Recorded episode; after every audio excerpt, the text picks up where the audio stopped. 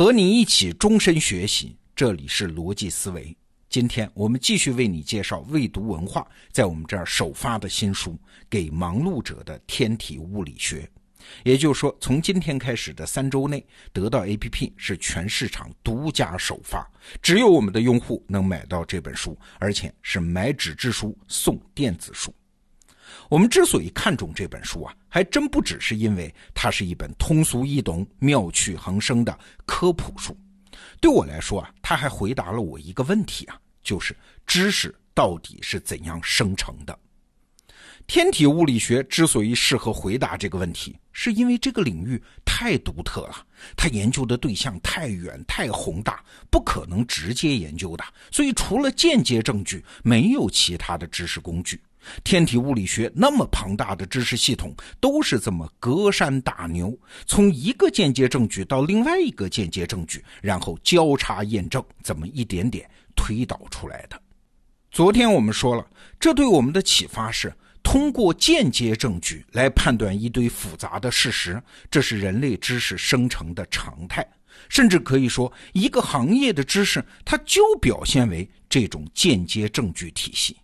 比如说吧，一个专门为人挑选商铺的朋友，他告诉我，他干这一行啊，替人挑选商铺，不是只看人流量的，要分几种情况来看。他得晴天去看一次，雨天再去看一次。为啥呢？因为雨天人流量如果也比别处高，那说明这个地方人流量是比较稳定的。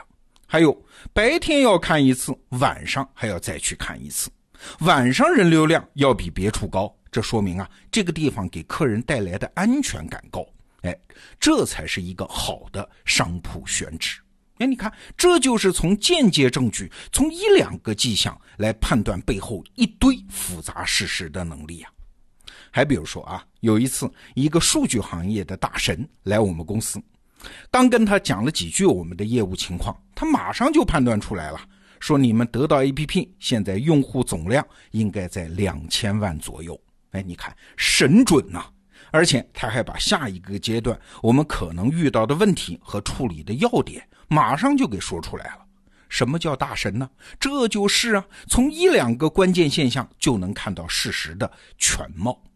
所以我说，给忙碌者的天体物理学这本书可以当做范文的，每一个行业的人都可以看看，我能不能把我自己这个行业的知识写成一本什么给忙碌者看的，什么会计学呀、医学呀等等。你会发现，你要言简意赅地描述一个行业的核心洞察、核心知识，其实啊，就是列一份这种间接证据体系的清单嘛。好了，这是昨天说的内容啊。这本书给我带来的第二个启发是，一个人的知识进步是怎么发生的？哎，我们还是来看天体物理学的例子。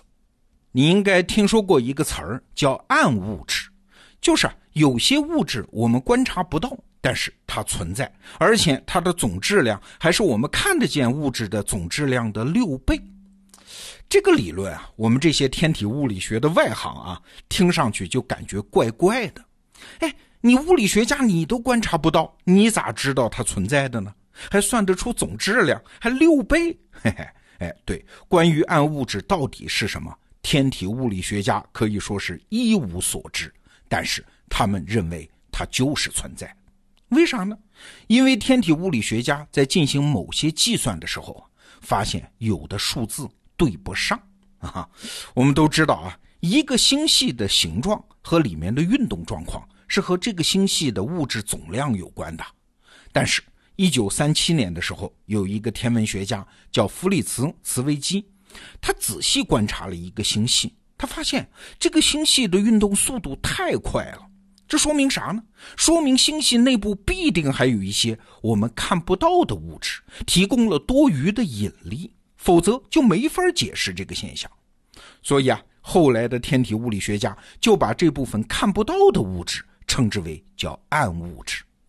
从那个时候到今天，关于暗物质的研究是一直在进行，但是不好意思，几乎没有任何进展。当然了，这话说的是有毛病的啊。最近关于暗物质研究有那么一点点进展。万维刚老师在今年五月十七号的精英日课里面就说了一个暗物质存在的新证据。当然了，这个新证据很奇葩，而且和今天的话题无关。有兴趣的话，您可以自己去看。好，还是回来，我们来看科学家断定暗物质存在的这个方法。这个方法的本质是啥？是我这里数字对不上，那我就可以判断你那儿必定有什么别的东西。举个我们身边的例子啊，就好像我发现，哎，我的一个同事从来不吃饭，我不知道他吃的是什么，但是他肯定有独特的能量来源吗？既然我暂时不知道，那我就给他吃的食物起一个名字，叫暗食物。我看不见。但是我假设它肯定存在，把假设放在这儿，再来慢慢求证。你会说这叫啥方法？这还不简单吗？不简单啊！因为我们通常不是这么思考问题的，或者说我们通常没有科学家这么老实，知之为知之，不知为不知。你想啊，我们普通人一旦掌握了某种知识，就会用这种知识模型去套整个世界的。如果有的现象不符合我的知识怎么办呢？我们的本能做法是不承认这个不符合啊，我们把这些不符合的部分称之为误差或者是错误，拼死也要用现在的认知模式把它给解释了。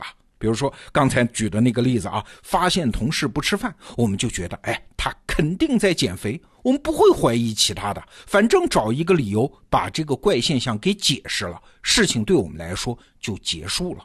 这是我们普通人最正常的做法。哎，反过来说，一个人知识突破的机会，他也就藏在这儿啊。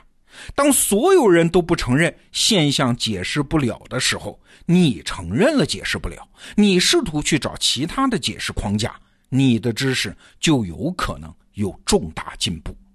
这就是天体物理学家在求知的过程中给我们的启发。举一个我们创业中的例子啊。过去二十年，互联网创业所有的逻辑都建立在流量这个认知基础上。所有人都在想两个问题啊：第一，我到哪儿去寻找新流量呢？第二，我找来了流量，怎么把它转化为营业额呢？哎，这个行当里的人天天思考的就是这两个问题。也难怪嘛，一个互联网公司的收入理论上就是流量乘以转化率乘以客单价啊，所以所有人都在想把流量搞得大大的，转化率、客单价搞得高高的，生意就好做吗？你看没有问题吧？但是请注意啊，这是一个认知模型啊，所有的认知模型都是有破绽的，都是有盲区的呀。至少我们在开办得到 APP 的过程中，在开创知识服务这个新赛道的过程中，我们就发现，至少在这个领域，刚才这个认知模型它就不适用。得到 APP 现在生意虽然不大，但它明显是个新物种啊！新在哪儿？新在流量对它没有用。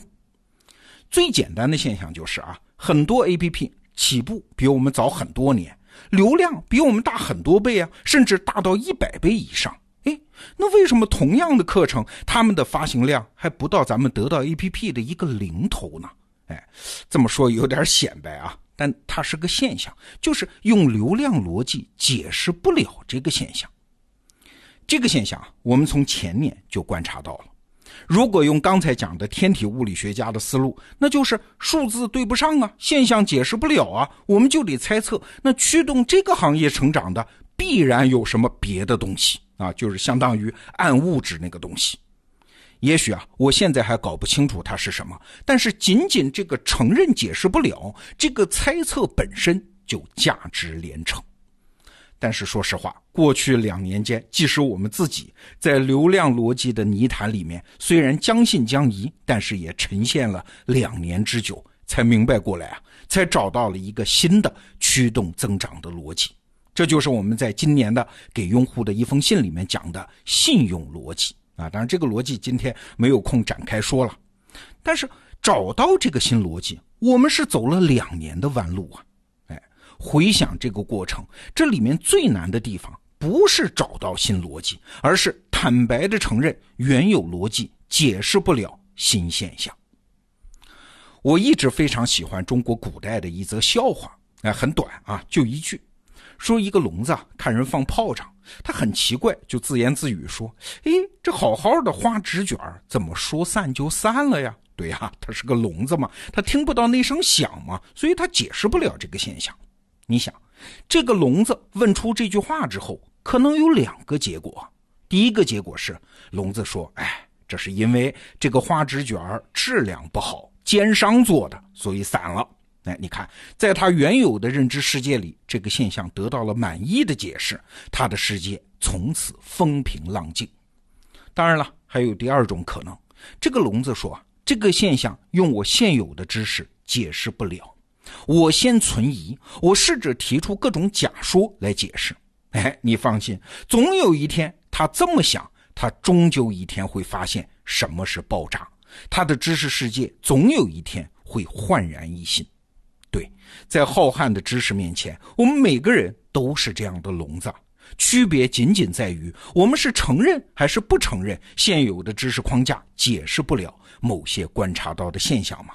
我们每个人的认知结局也就因此不同。好，这就是给忙碌者的天体物理学在认知上给我的第二点启发。这本书今天由未读文化在我们这儿首发，也推荐给你。好。这个话题我们明天接着聊，明天见。